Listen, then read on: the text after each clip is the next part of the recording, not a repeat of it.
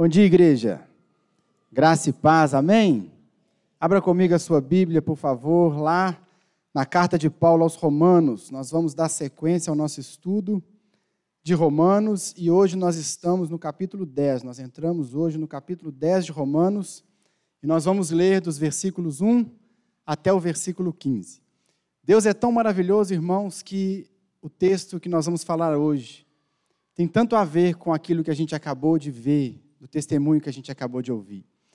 Eu tinha preparado aqui um pedaço da mensagem, tentando explicar algumas coisas para os irmãos, mas eu acho que a gente já viu aqui. Né? A gente já viu na prática o que Deus está fazendo, o que Deus quer fazer através de nós.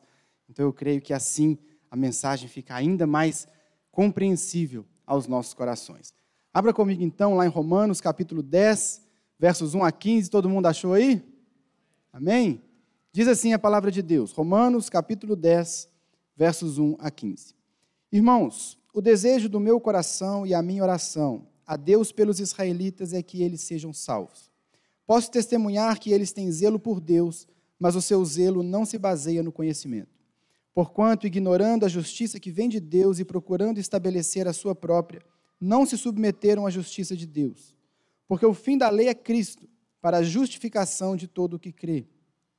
Moisés descreve dessa forma a justiça que vem da lei. O homem que fizer essas coisas viverá por meio delas. Mas a justiça que vem da fé diz: Não diga em seu coração quem subirá aos céus, isso é, para fazer Cristo descer, ou quem descerá ao abismo, isso é, para fazer Cristo subir dentre os mortos. Mas o que ela diz? A palavra está perto de você, está em sua boca e em seu coração. Isso é, a palavra da fé que estamos proclamando. Se você confessar com a sua boca que Jesus é Senhor e crer em seu coração que Deus o ressuscitou dentre os mortos, será salvo. Pois com o coração se crê para a justiça e com a boca se confessa para a salvação. Como diz a Escritura, todo o que nele confia jamais será envergonhado.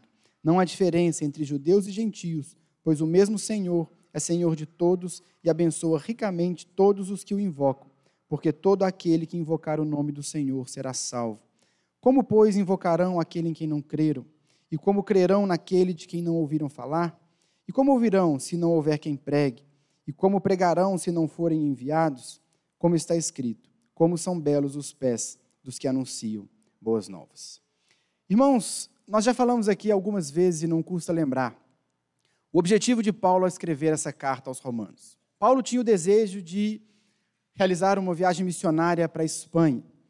E Paulo, ele precisava de um apoio de uma igreja, um apoio tanto financeiro quanto logístico para que ele pudesse ir até a Espanha. Então Paulo escolheu a igreja em Roma, uma igreja que ele não conhecia pessoalmente, mas uma igreja que ele viu que podia ajudá-lo financeiramente, dando todo o suporte necessário para que ele fosse até a Espanha. Paulo então ele decide escrever uma carta, ele escreve a carta aos Romanos e envia essa carta na sua frente para que os irmãos ali da igreja pudessem receber aquela carta e conhecer aquilo que Paulo estava ensinando, conhecer o Evangelho. Paulo antecipa a sua visita com uma carta para que os irmãos já pudessem saber, de forma mais detalhada, pudessem ler ali com calma aquilo que Paulo estava ensinando, para que quando ele chegasse, ele pudesse já ter superado né, grande, grande parte das perguntas e grande parte das dúvidas a respeito da sua mensagem. Aqui, especificamente, no texto que nós estamos lendo, nesse, nesse bloco que vai do capítulo 9 até o 11, Paulo está falando algo muito específico a respeito dos judeus. Paulo está falando a respeito do povo de Israel. Qual é o lugar do povo de Israel no processo de salvação, no processo de redenção? Paulo está se dirigindo diretamente a eles, mas é claro que também abençoando a nós com princípios e com a palavra de Deus. O que Paulo pretende aqui é ir eliminando algumas dúvidas que os próprios judeus e os gentios também teriam a respeito do papel de Israel na salvação. Porque você conhece a história, você conhece o livro de Atos, você vê que onde o apóstolo Paulo chegava pregando o evangelho, sempre que ele pregava para os judeus, Paulo causava assim um terremoto no meio deles. A gente vê muito frequente no livro de Atos e nas próprias cartas Paulo fugindo de judeus, Paulo apanhando de judeus, porque a mensagem de Paulo era uma mensagem que sacudia a estrutura do judaísmo. O judeu era aquele cara que pensava que ele era o povo escolhido de Deus, ele era o povo da aliança. Ele é que tem as escrituras, ele que tem a revelação, ele que é circuncidado, ele que guarda o sábado, mas agora chega Paulo dizendo que não, os gentios também podem fazer parte dessa aliança, os gentios também são povo de Deus. Os judeus não aceitavam essa mensagem. E por isso Paulo tinha tantos problemas em pregar para os judeus. É claro que aqui, quando Paulo escreve essa carta e se dirigindo aqui de forma mais direta aos judeus da igreja em Roma, aos judeus convertidos, Paulo não estava esperando que ele fosse apanhar dos judeus da igreja, afinal de contas eram crentes, não é, irmãos? Mas Paulo sabia que, mesmo sendo crentes, eles ainda tinham muitas dúvidas a respeito do papel de Israel. As mesmas dúvidas que faziam com que alguns quisessem apedrejar Paulo, fazia com que os irmãos convertidos, os judeus convertidos, tivessem questionamentos a respeito da fé. Então Paulo ele vai escrever respondendo muitas dúvidas que os judeus tinham. Nós vimos no capítulo 9 que Paulo responde algumas dúvidas, por exemplo, a promessa de Deus para Israel falhou. Nós vimos no começo do capítulo 9. Na segunda parte do capítulo 9, Paulo responde: se Deus não foi injusto com os judeus. Vemos Paulo respondendo essas perguntas de forma antecipada para que quando ele chegasse, a igreja já tivesse aquilo mais ou menos alinhado. E é isso que Paulo faz aqui no texto que nós lemos. Paulo está respondendo mais uma pergunta que certamente ele sabia que viria. E essa pergunta, ele não diz aqui de forma clara, mas o que ele procura responder nessa primeira parte do capítulo 10 da sua carta aos Romanos é a pergunta: como é que um povo tão zeloso por Deus pode não ser salvo?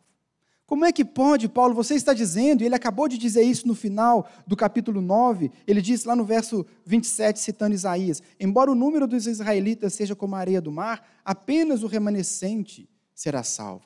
Ora, Paulo, que papo é esse? Como assim? Um povo tão zeloso por Deus, um povo que caminha com Deus, um povo que guarda o sábado, um povo que passa pela circuncisão, um povo que faz, cumpre todos os mandamentos e que é tão zeloso, é tão dedicado à obra de Deus. Como pode? Esse povo não ser salvo? Então, é em torno dessa pergunta que gira o texto que nós lemos. É para responder essa pergunta que o apóstolo Paulo escreve, o capítulo 10. E como nós vamos ver até o final, tem tantos ensinamentos para nós. Nós podemos aprender tanto e aplicar tanto para a nossa vida a respeito da nossa salvação. Vamos ver então, em mais detalhes, com mais calma aqui, o que, que Paulo está respondendo a respeito desse povo tão zeloso e da salvação deles. Paulo começa então no versículo 1, ele vai dizer que ele orava pelos irmãos israelitas. O desejo do meu coração e a minha oração a Deus pelos israelitas é que eles sejam salvos. Paulo está aqui confirmando o texto que eu acabei de ler do final do capítulo 9, que a Mira pregou na semana anterior. E Paulo está dizendo: olha, de fato, eles não estão salvos. A grande maioria dos judeus, a grande maioria do povo de Israel rejeitou o Messias. E embora seja um povo zeloso, eu oro, Paulo está dizendo, eu oro em favor deles, para que eles sejam salvos. Eu quero que Deus os salve, eu quero que Deus toque, mas de fato é um povo que ainda não foi salvo. E aí então vem a pergunta de forma direta. Ele diz: Eu posso testemunhar que eles têm zelo por Deus. Eu sei do que é que vocês estão falando, eu sei o que vocês estão pensando, o apóstolo Paulo está escrevendo. Eu sei que eles têm zelo por Deus. O apóstolo Paulo talvez soubesse como ninguém qual era o zelo que um judeu tinha? O apóstolo Paulo, um fariseu, um homem que guardava a lei, um homem que era referência na sua comunidade, uma referência no judaísmo. Ele sabia exatamente o que significava o zelo de um judeu pela lei, o zelo por Deus. Ele sabia o que era aquilo. E ele diz então no verso 2: eu, eu posso testemunhar que eles têm zelo por Deus, mas o seu zelo não se baseia no conhecimento. Irmãos, olha o entendimento que o apóstolo Paulo está trazendo para os judeus, para mim e para você. O judeu é zeloso por Deus, ele se dedica à lei, ele guarda a lei, ele guarda o sábado, ele quer obedecer, ele quer fazer tudo certo, ele é dedicado, ele é envolvido, mas ele faz isso sem conhecimento. O zelo do judeu é um zelo sem conhecimento. E o que Paulo está nos ensinando aqui é que o zelo sem conhecimento não salva ninguém. Não é o zelo que a pessoa tem pela lei, não é o zelo que a pessoa tem pelo cumprimento da lei que vai garantir a ela a sua salvação. Falta ao judeu o conhecimento. Irmãos, nós também vivemos num país tão religioso, um país tão zeloso por cumprir práticas religiosas, por participar de, de encontros religiosos. Nós vivemos um país, assim como os judeus, um povo zeloso pela sua religiosidade, mas um país que não tem conhecimento. Grande parte das pessoas que nós conhecemos, que nós dizemos, mas vive dentro da igreja, participa de tudo quanto é atividade, participa de todos os eventos, de todas as atividades que a igreja faz, seja qual for a religião.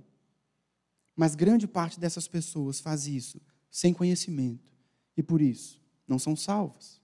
É isso que o apóstolo Paulo está querendo nos mostrar aqui. O zelo sem o conhecimento não resolve nada. É como aquele cara que está apaixonado pela sua namorada. E ele compra então um buquê de flores muito caro para ela. Um buquê de flores enorme, quem nunca, não é verdade? Você vai lá e gasta um dinheiro que você não tem e compra um buquê de flores incrivelmente lindo e faz uma surpresa para sua namorada e coloca aquele buquê no colo dela de surpresa, mas ele não sabe que ela é alérgica a flores. Um homem zeloso, um homem apaixonado, um homem que quer agradar, mas não tinha conhecimento. Podia ter matado a pobre moça, não é verdade? Porque ele tinha zelo, mas ele não tinha conhecimento. Não é porque, meus irmãos, as pessoas se dedicam às coisas de Deus, se dedicam à religião, que de fato elas estão salvas, que de fato elas estão agradando a Deus. Nós podemos pegar um exemplo mais extremo. Se nós formos parar para pensar, irmãos, na época da Inquisição, pessoas eram mortas em nome de Deus. Pessoas eram mortas porque outras achavam que estavam fazendo algo para Deus. Ainda hoje, nos dias que nós vivemos, tantas pessoas colocam bomba no seu corpo, explodem a si mesmos e matam tantos outros, julgando que com isso estão fazendo a vontade de Deus. São zelosas por Deus, mas não têm o conhecimento. O próprio apóstolo Paulo, escrevendo aos Filipenses, ele está dizendo que ele era um judeu é, pertencente ao povo de Israel, à tribo de Benjamim, ele diz: quanto à lei, fariseu, quanto ao zelo, perseguidor da igreja. Paulo era tão zeloso pela lei de Deus, que ele perseguia, ele prendia, e ele concordava com a morte dos irmãos, porque ele tinha zelo, mas não tinha conhecimento. O que Paulo está nos ensinando aqui, irmãos, é que é necessário o conhecimento associado ao zelo. O zelo sem conhecimento, ele é religiosidade. O zelo sem conhecimento, ele é fanatismo.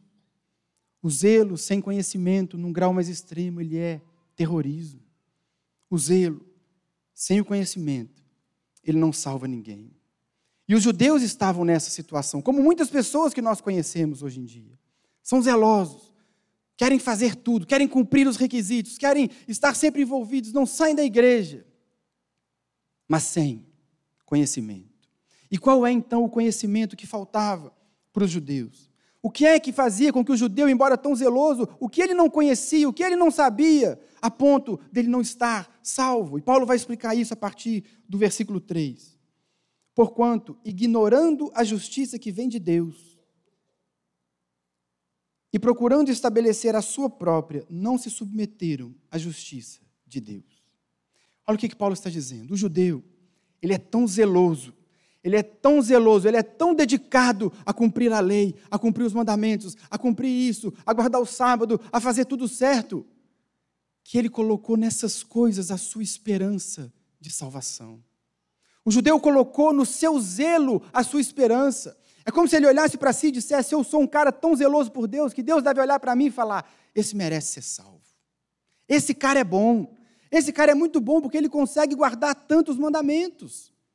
Eu acho que esse cara, ele tem que ser salvo, porque ele é tão zeloso. O judeu fazia isso. É isso que Paulo está explicando. Eles ignoraram que a justiça, ela vem de Deus.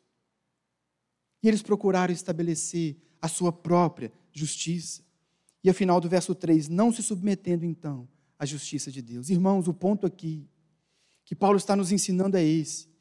Quando nós colocamos os olhos em nós, quando nós olhamos para o nosso mérito, para o nosso zelo, para o tanto que eu trabalho na igreja, para o tanto que eu sou envolvido no ministério, para o tanto que eu faço, para o tanto que eu aconteço, quando eu coloco os olhos nessas coisas, eu tiro os olhos do Salvador. Porque se eu olho para mim e encontro em mim algo que vai me possibilitar chegar até Deus, ou que vai possibilitar que eu tenha uma graça alcançada diante de Deus, eu não acho que eu tenho necessidade de um Salvador. E esse era o grande problema do judeu.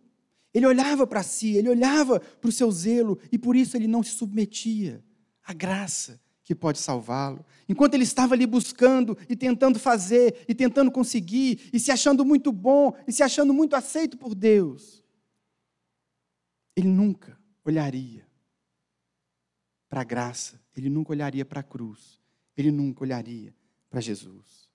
Irmãos, o que o apóstolo Paulo vem nos ensinando desde o início da carta aos Romanos é que todos nós estávamos condenados, estávamos encerrados debaixo do pecado.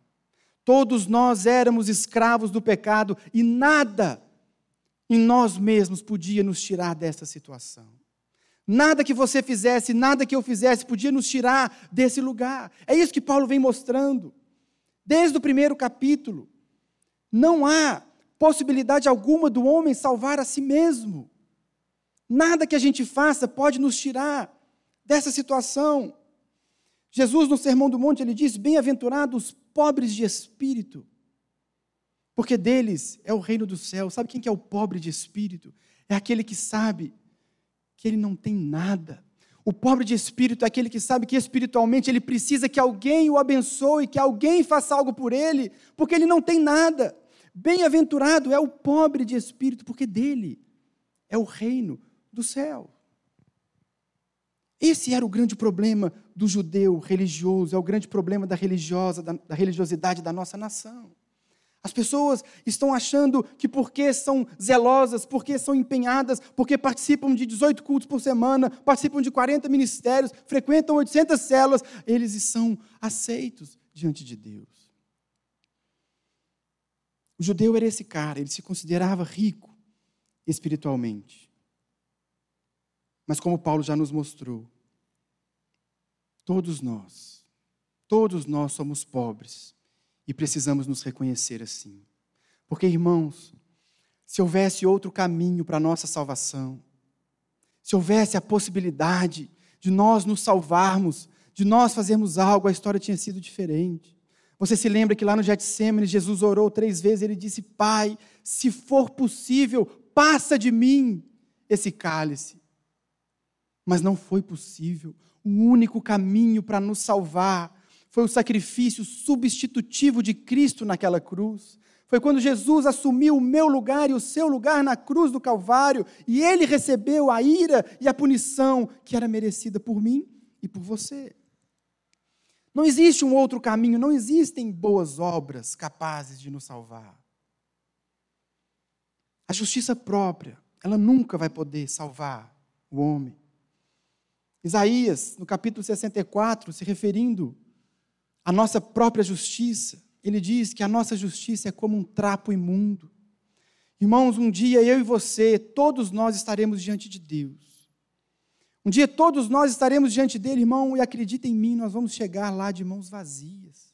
Você pode até tentar argumentar com Deus, dizendo: Olha, eu fiz tantas coisas boas, olha a minha justiça, olha quantas coisas legais que eu fiz, olha como eu fui uma pessoa boa. Mas Isaías diz: diante de Deus, isso é um trapo imundo.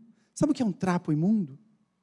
Trapo imundo era o pano que as mulheres usavam no seu corpo durante o período menstrual. Era um trapo imundo. Um trapo imundo não é algo que você mostra para as pessoas. O trapo imundo não é algo que você se orgulha de exibir na sua casa. Um trapo imundo não é algo que você vai se orgulhar de exibir diante de Deus no último dia. Essa é a nossa justiça. O grande problema do judeu, o grande problema das pessoas religiosas que são zelosas, mas sem o conhecimento, é que eles colocam os olhos em si mesmos. Eles procuram encontrar mérito em si mesmos e por isso eles nunca olham para aquele que pode nos salvar. Irmãos, se nós não entendermos essa mensagem, que a nossa salvação está no momento que nós olhamos para nós e entendemos que não existe valor em nós, não há nada em nós capaz de nos salvar, eu preciso de um Salvador. Mas o judeu, o religioso, continua apoiado na lei. Eu vou fazer, e quando eu cumprir, e eu vou alcançar, e eu vou obedecer, e assim eu vou conquistar um lugar diante de Deus. Eles não entenderam o que Paulo explica na sequência, no versículo 4. porque o fim da lei é Cristo. O fim da lei é Cristo. Você se lembra que Paulo já nos explicou isso no capítulo 3, no versículo 20? Paulo diz assim: Porque ninguém será declarado justo diante dele baseando-se na obediência à lei, pois é mediante a lei que nos tornamos plenamente conscientes do pecado. É isso que ele está dizendo aqui de novo, em outras palavras, porque o fim da lei é Cristo. Deus não deu a lei para nós para que a gente pudesse ler e falar, ok, então é só eu cumprir esses requisitos e eu vou ser salvo. Não! Deus nos deu a lei para que eu e você pudéssemos olhar para ela e falar assim: eu estou frito. Não vai dar. Eu não consigo. Eu não vou conseguir cumprir. Eu erro. Eu tento, mas eu erro. Eu tento cumprir, mas eu erro. A minha situação é desesperadora. A lei veio para isso. A lei é a sua sentença e te mostra qual é o artigo que você está condenado. Você está condenado por esses mandamentos que você não cumpre. Para isso que Deus nos deu a lei. Porque o fim da lei é Cristo. O objetivo da lei é fazer com que você olhe para ela e fale: eu preciso de socorro, eu preciso de ajuda. Sozinho eu não vou conseguir. Eu preciso que alguém me salve. E então você coloca os seus olhos no único que pode te salvar. Esse é o propósito da lei, porque o fim da lei é Cristo e ele segue para a justificação de todo aquele que crê. Crer aqui nesse sentido, quando a Bíblia fala de crer, não é no sentido de acreditar, é no sentido de confiar. A justificação é para todo aquele que confia, para todo aquele que olha para Jesus e diz: Eu confio em Jesus como meu único e suficiente Salvador. Não é pelo meu mérito, não é o que eu faço, mas é o que Ele fez por mim que vai me trazer salvação. A justificação, irmãos, é para mim e para você que cremos, que confiamos, que lançamos sobre ele toda a nossa esperança de salvamento. É isso que Paulo está ensinando para o judeu. Não adianta ter zelo, não adianta frequentar todos os cultos, participar de todas as células, se o seu coração, ele, ele confia nisso, ele deposita nisso a esperança de ser salvo. Muitos de nós éramos assim também, não é verdade? Muitos de nós éramos assim, confiávamos no nosso esforço, confiávamos no nosso zelo. Essa mensagem aqui, meu irmão, ela é direcionada assim ao judeu, mas ela fala tanto com a nossa realidade hoje. Quantos de nós não éramos tão zelosos por cumprir requisitos, por cumprir atividades, e a gente carregava um peso tão grande por fazer isso? Não havíamos entendido a graça, essa é a mensagem do Evangelho. A mensagem do Evangelho é uma mensagem da salvação de graça. Não é o que você faz, é o que ele fez. E Ele coloca nas suas mãos hoje e diz: apenas confie. Apenas confie no que eu fiz por você. Apenas confie que na cruz eu assumi o seu lugar e você recebe essa salvação pela fé. Meu irmão, se há alguém entre nós que não entendeu ainda, que acha que pode confiar nos méritos, que acha que pode confiar no cumprimento da lei, é porque não entendeu a sua situação diante de Deus. E se você não entendeu a sua situação diante de Deus, você nunca vai buscar um Salvador. A nossa situação era desesperadora. O Evangelho só é a notícia mais maravilhosa que existe, porque antes dela vem a notícia mais terrível que existe. Estávamos condenados, não havia nada que pudesse ser feito por nós. Mas Deus providenciou o nosso resgate. É aí que está a nossa salvação. É tão importante, meu irmão, que eu e você Entendamos esse princípio. Entendamos isso que o apóstolo Paulo está falando aqui. Porque o que mais afasta uma pessoa da salvação, meu irmão, não são os seus pecados. Isso tem que ficar claro para mim e para você. O que mais afasta uma pessoa da salvação não é o seu pecado, é a sua confiança na justiça própria. Porque a pessoa que está vivendo em pecado, ela sabe que ela está de alguma forma errada. Mas a pessoa que muitas vezes dentro da igreja está tentando alcançar algo de Deus, essa pessoa precisa ter os olhos abertos, porque a salvação não está naquilo que nós conquistamos com o nosso braço. Um homem de Deus chamado Martin Lloyd Jones, ele diz assim: As pessoas nunca são salvas antes de compreenderem que não podem salvar a si mesmas. Não há nada que nos afaste mais da salvação do que pensar que podemos salvar a nós mesmos. Nós não podemos. E a mensagem da graça é essa mensagem que tem que invadir o seu coração e mudar a sua estrutura, porque essa é a mensagem do Evangelho. Você não tinha condições de se salvar, ou você merecia a ira, a condenação eterna, mas Cristo gratuitamente se ofereceu para morrer, para sofrer no seu lugar. Essa é a mensagem, esse é o Evangelho da graça, esse é o Evangelho que nós precisamos viver e anunciar para as pessoas. Porque essa é a salvação que Deus coloca no nosso coração hoje. Esse era o grande erro do judeu. Confiar nas obras. É isso que Paulo está falando. O judeu, de fato, não está salvo. Só o remanescente é salvo, porque o judeu não olhou para o Messias. Não entendeu, quando olhou para si, não entendeu a sua situação. Confiou no seu mérito. Não olhou para aquele único que poderia salvá-lo. O apóstolo Paulo, segue então desenvolvendo esse ponto. Ele vai citar alguns textos do Antigo Testamento para reforçar isso. A ideia de Paulo aqui, dos versículos 5 a 8, ele quer mostrar para o judeu, falar, olha, isso que eu estou dizendo para você não é algo que eu estou inventando agora. Sempre foi assim, a salvação sempre foi pela fé. A salvação sempre foi pela fé. Então ele vai citar dos versos 5, vamos, vamos pular os 5 falar direto dos 6 pelo tempo. Ele fala assim, ó, a justiça que vem da fé diz, versículo 6, não diga em seu coração quem subirá aos céus, ou quem descerá ao abismo. Mas o que ela diz? A palavra está perto de você, está em sua boca, em seu coração. O que, que Paulo está ensinando aqui? Paulo está mostrando para um judeu, fala, olha, pega Moisés, você não confia na lei? Pega Moisés, o que, que Moisés está dizendo? Não diga em seu coração quem subirá ao céu, nem quem descerá ao abismo, porque a salvação não vai vir pela força do seu braço, você não vai subir ao céu e trazer de lá a sua salvação. O seu Salvador já veio espontaneamente. Você não precisa descer até o abismo para trazer vida dentre os mortos pela sua força, porque Ele já ressuscitou por você. É isso que Paulo está mostrando a partir do Antigo Testamento. O próprio Moisés já ensinava essas coisas. Versículo 8. Mas o que ela diz, citando Moisés de novo, Deuteronômio 30, a palavra está perto de você, está em sua boca, em seu coração. Irmãos, a salvação desde sempre nunca foi baseada no nosso esforço de alcançar o céu, nem no nosso esforço de descer às profundezas. A salvação sempre esteve perto, na nossa boca e no nosso coração. Por isso que Paulo complementa, ainda no final do verso 8, ele diz: Isso é a palavra de fé que estamos proclamando. É a mesma palavra de Moisés que ele dizia, é o que eu estou proclamando, a palavra de fé.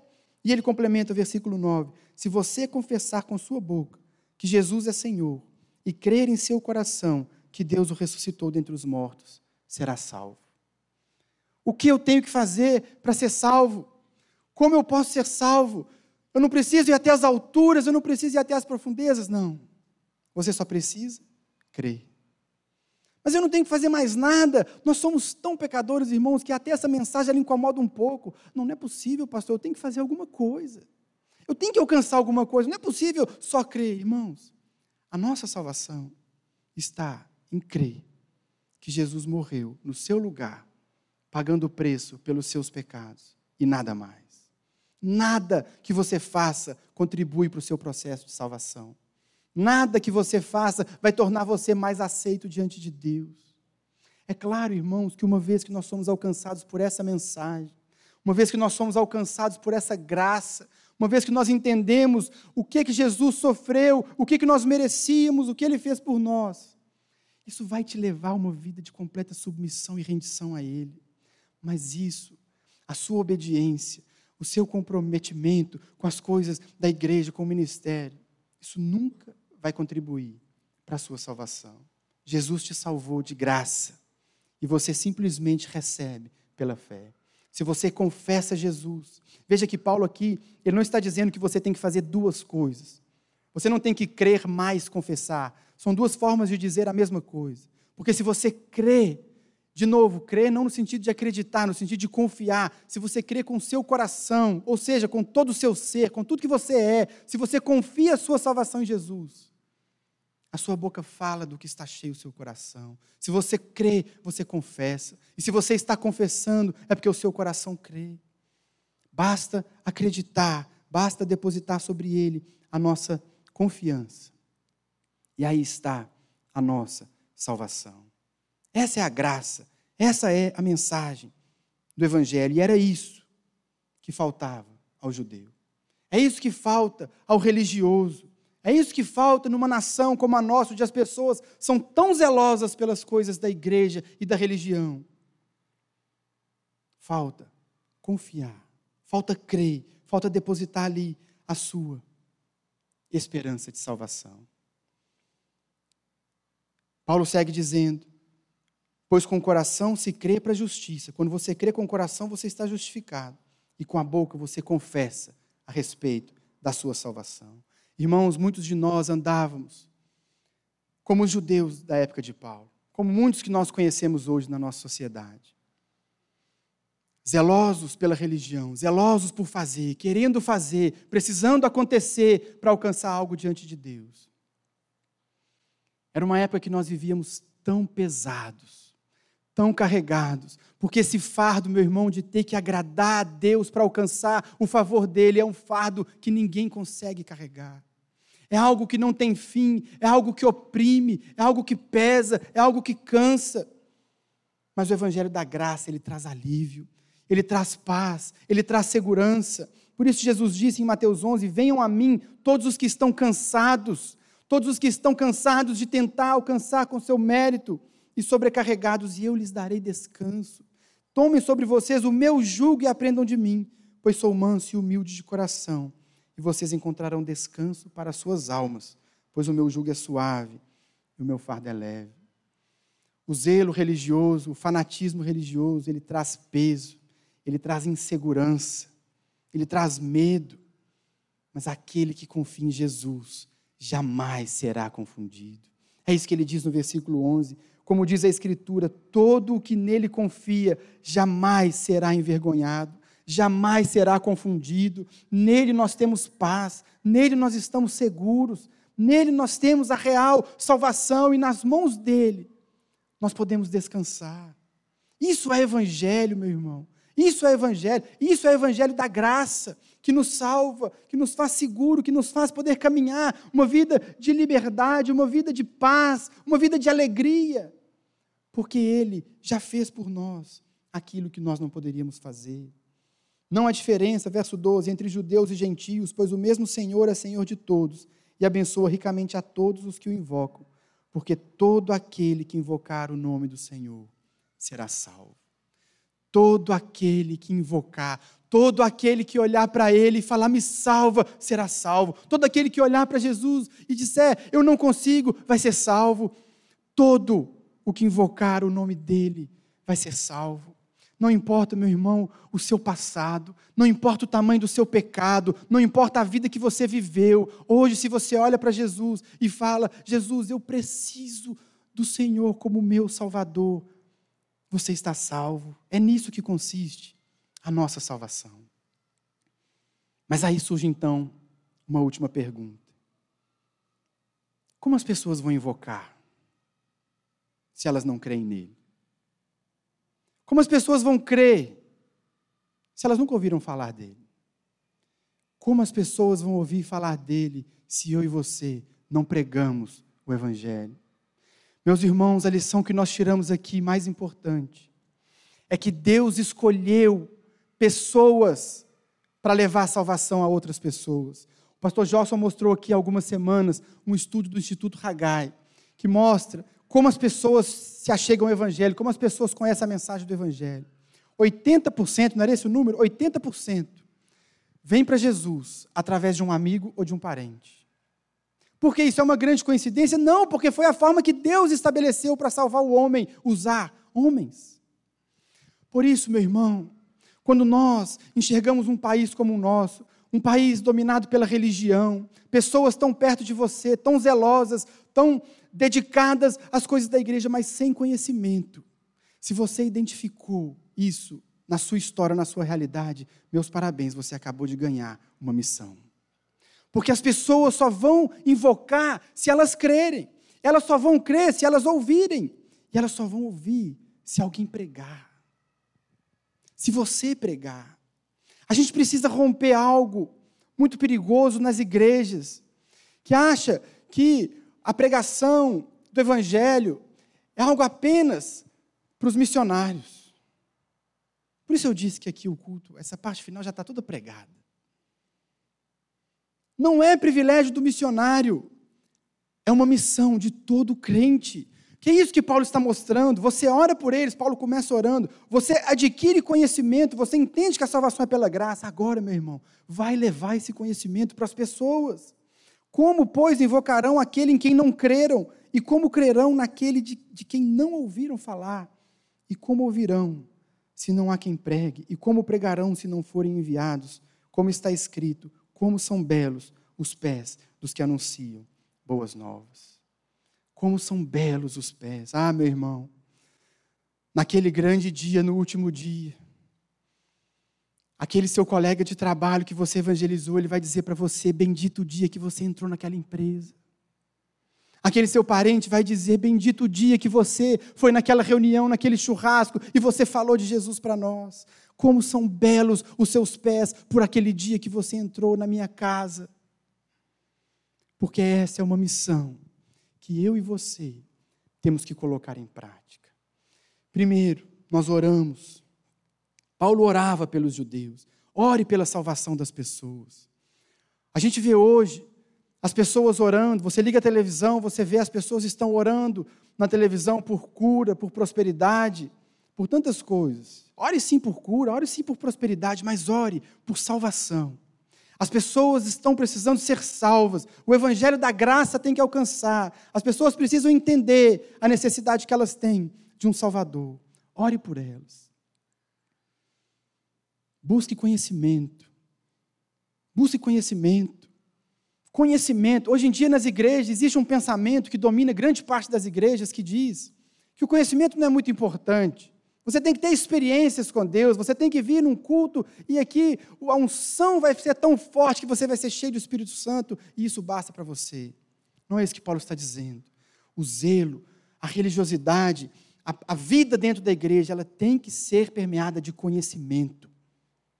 Ela tem que ser permeada de escritura, de Bíblia. Por isso que aqui na nossa igreja nós estamos estudando cada trecho das escrituras. Nós não pulamos nenhum.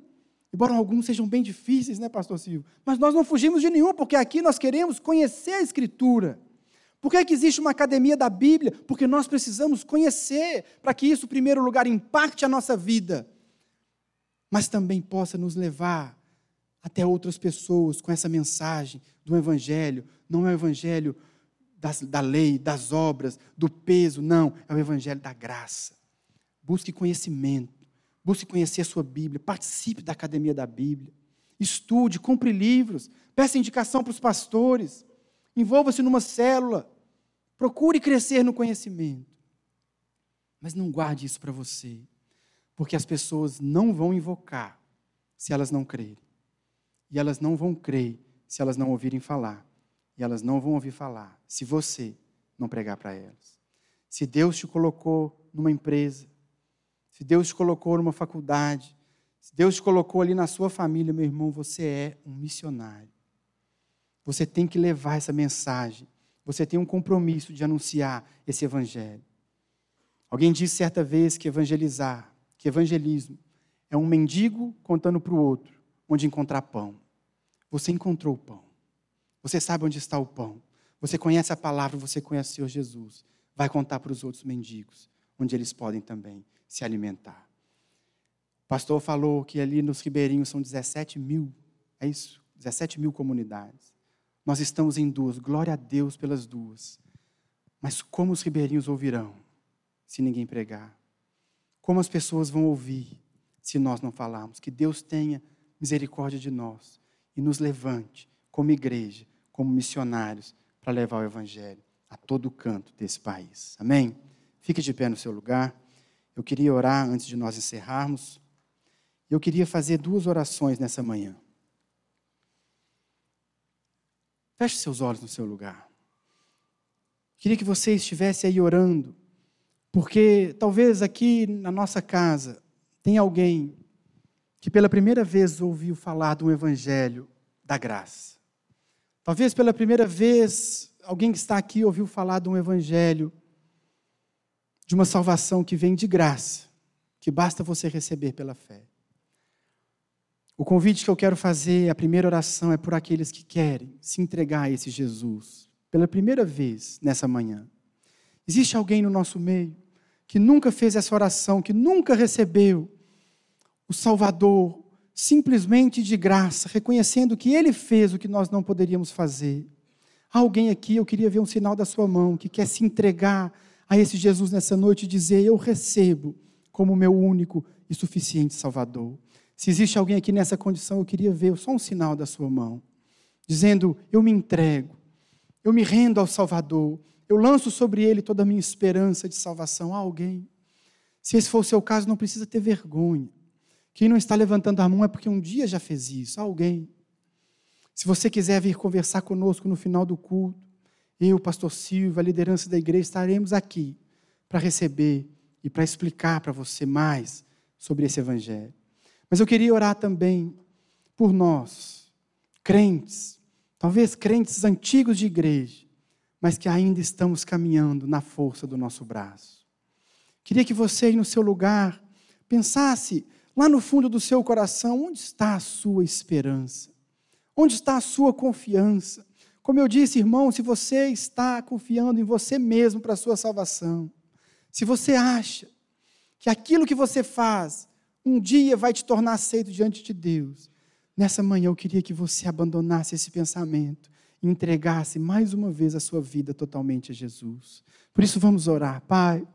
Olha os nossos corações nessa manhã. Deus, o nosso coração é tão corrupto e corrompido. Nós achamos que somos tão bons aos olhos do Senhor, que tantas vezes, de forma inconsciente, nós nos baseamos no nosso mérito para sermos salvos. Pai, eu peço, Espírito Santo, que o Senhor traga a cada coração nessa manhã essa compreensão e esse entendimento daquilo que o Senhor fez por nós. Abra os nossos olhos, que cada irmão aqui na nossa igreja possa nessa manhã enxergar que a sua situação diante do Senhor era uma situação desesperadora, para que assim o Senhor eleve os nossos olhos, para que possamos olhar para o único que pode nos salvar. Ajuda-nos, Senhor, a caminhar sempre nessa confiança. Lançamos sobre o Senhor o fardo das boas obras. Lançamos sobre o Senhor o peso de termos que cumprir metas para agradar o Senhor. E nos alegramos na salvação que o Senhor nos traz de graça, que nós recebemos pela fé. Ajuda-nos, ó Deus, a caminhar sempre nessa alegria de termos sido salvos de graça, recebendo pela fé. E que a nossa vida possa refletir a nossa gratidão por tão grande salvação que o Senhor nos dá. Seja engrandecido em nós, em nossa vida, em nossos passos, em tudo que fizermos, em nome de Jesus. Amém. Amém, igreja? Que você possa viver essa vida de paz, de alegria, de felicidade extrema, porque Ele pagou o preço por você. Vai na graça, vai na paz, dá um abraço aí em quem está à sua esquerda, que Deus te abençoe.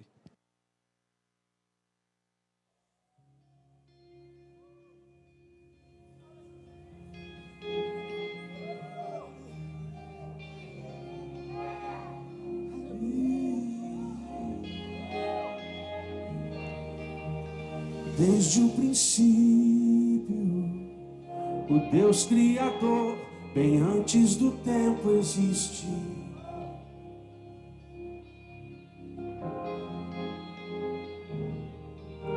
Em meio às trevas, sua voz se escutou, do caos a luz fez surgir.